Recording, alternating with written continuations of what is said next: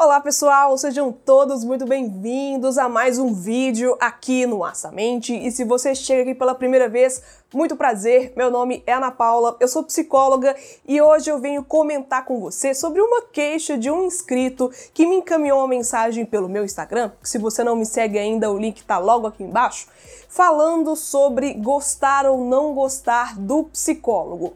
E aí, o que a gente deve fazer quando esse não gostar aparece na terapia. Vamos falar sobre isso? Você já passou por esse tipo de experiência? Fica nesse vídeo comigo até o final porque hoje a gente comenta um pouco mais sobre essa questão.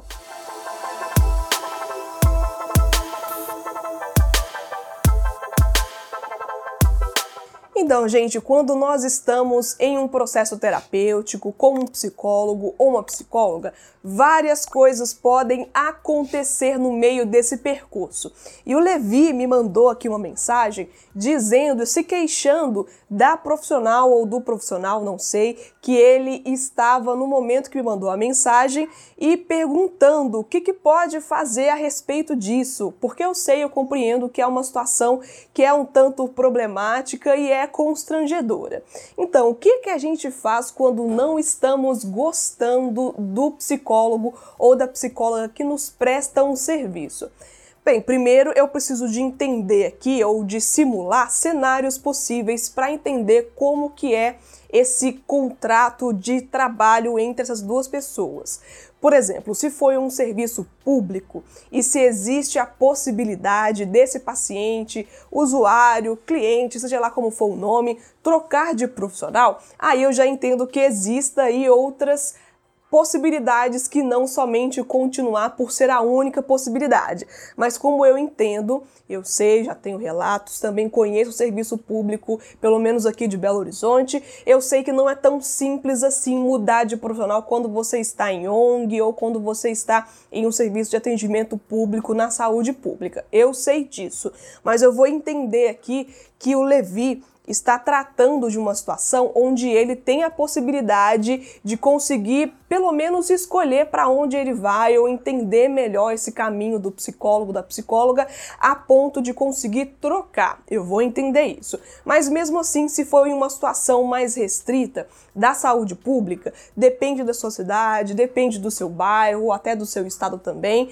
Você pode pesquisar aí outras possibilidades. Tem um vídeo aqui no canal falando sobre terapia gratuita, se existe ou não. Vou deixar o card logo aqui em cima e aí fica salvo para você ver depois que terminar esse vídeo aqui.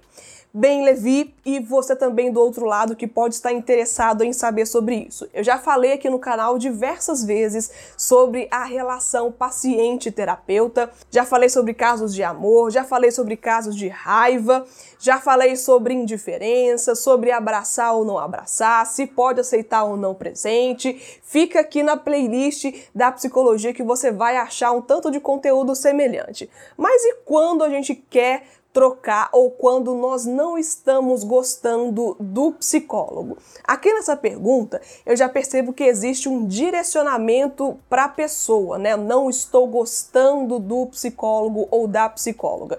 E aí fica o questionamento: será que esse não gostar da pessoa é um indicativo de uma questão pessoal? Por exemplo, ah, eu não gosto do jeito que ela fala comigo, eu não gosto do jeito que ele me atende, eu não gosto do jeito com que ele me trata, que ela me trata quando eu não estou em atendimento. Eu acho que ele ou que ela deveria ser assim ou ser assado. Eu sei que existe esse tipo de questionamento, eu sei que você tem todo o direito de questionar, independente se for um atendimento pago ou se for um atendimento gratuito ou a preço social. A gente já falou aqui no canal se é o preço do atendimento atendimento que vai especificar a qualidade ou que deveria basear a qualidade desse atendimento, também você pode ver depois. Mas se você não gosta do seu psicólogo ou da sua psicóloga, que é uma questão direcionada direto para a pessoa, para uma qualidade, para um defeito que não te apetece, que não é bom para você, pode ser que seja o que os psicanalistas chamam de uma transferência, de você fazer essa transferência para o seu psicólogo, para a sua psicóloga, mas não necessariamente uma transferência positiva, que é quando se tem ali uma gratidão, quando se tem um carinho, respeito e até também esses lances, né, que a gente comenta aqui no canal de se apaixonar. Pode ser também que seja uma questão de uma transferência, de uma ligação afetiva, mas não necessariamente para com o seu psicólogo ou psicóloga. Pode ser que a imagem dele ou dela representa algum simbolismo para você que é importante ser estudado nessa relação terapêutica. Não ignora, não joga fora. Pode ser que esse não gostar, pode ser que esse amor que você sente,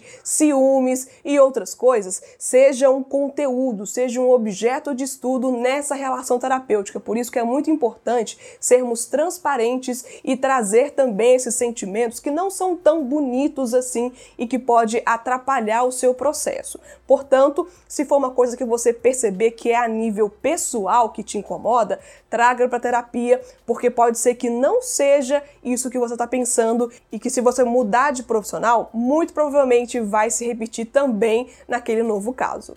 Mas se for uma questão agora a nível profissional, por exemplo, se você percebe que ele ou que ela não presta atenção no que você está falando, se você acha que o trabalho poderia ser feito de uma forma mais interessante, que a condução poderia ser diferente, que a forma de comunicação não bate para você, se você acha que ele ou ela está descompromissada com o atendimento, em questão de atraso, por exemplo, ou que fica de te mandar alguma coisa e não manda, quando for o caso também, esse tipo de observação para o lado profissional, aí eu já entendo que é um tanto mais sensível mesmo. Porque pode claro, criar uma situação ali difícil para o paciente permanecer em uma relação terapêutica onde o outro profissional não é uma questão de transferência, não é uma questão de você ver no profissional uma coisa que é sua ou ver no profissional uma experiência passada e começar a desgostar ou começar a amar essa pessoa.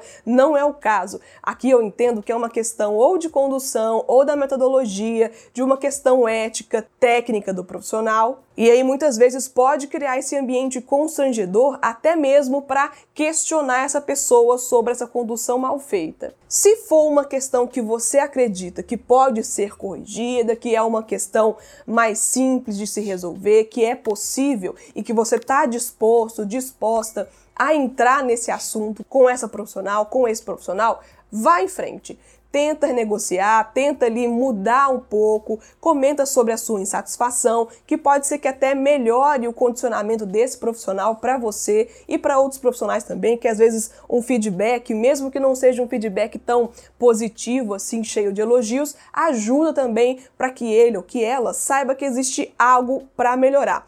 Porque, gente, sempre vai ter algo para melhorar. Se você aí do outro lado acha que tá 100% em tudo, sinto lhe dizer que você ou está ignorando algumas coisas ou está muito iludido com a situação da vida. Nós sempre vamos melhorar em coisas, sempre tem espaço para aprender e quem acha que não está perdendo aí um grande movimento de evolução. Aqui na psicologia é a mesma coisa. Se você não gosta de algo que você acha que deve mudar por uma questão profissional, técnica ou ética, vá em frente. Você está no seu direito de questionar, seja um atendimento pago, gratuito ou a preço social, você está no seu direito porque aquele profissional ou aquela profissional já prestou ao entendimento de que vai te oferecer um serviço que tem que ser de qualidade independente da questão daquele caso. E eu não vou falar aqui sobre se é necessário trocar ou não, porque já tem vídeo no canal falando sobre isso. Então, fique à vontade para investigar aqui também. Vou deixar aqui em cima um card que você pode verificar se você deve ou não trocar esse profissional. Mas muito cuidado para trocar um profissional, uma profissional, por uma questão a nível pessoal e acabar repetindo esse outro caso com outro profissional e vai ser essa cadeia, esse círculo vicioso que não vai se resolver enquanto você não ter esse condicionamento de olhar para a questão ao invés de olhar para o profissional como se fosse ele ou ela o problema.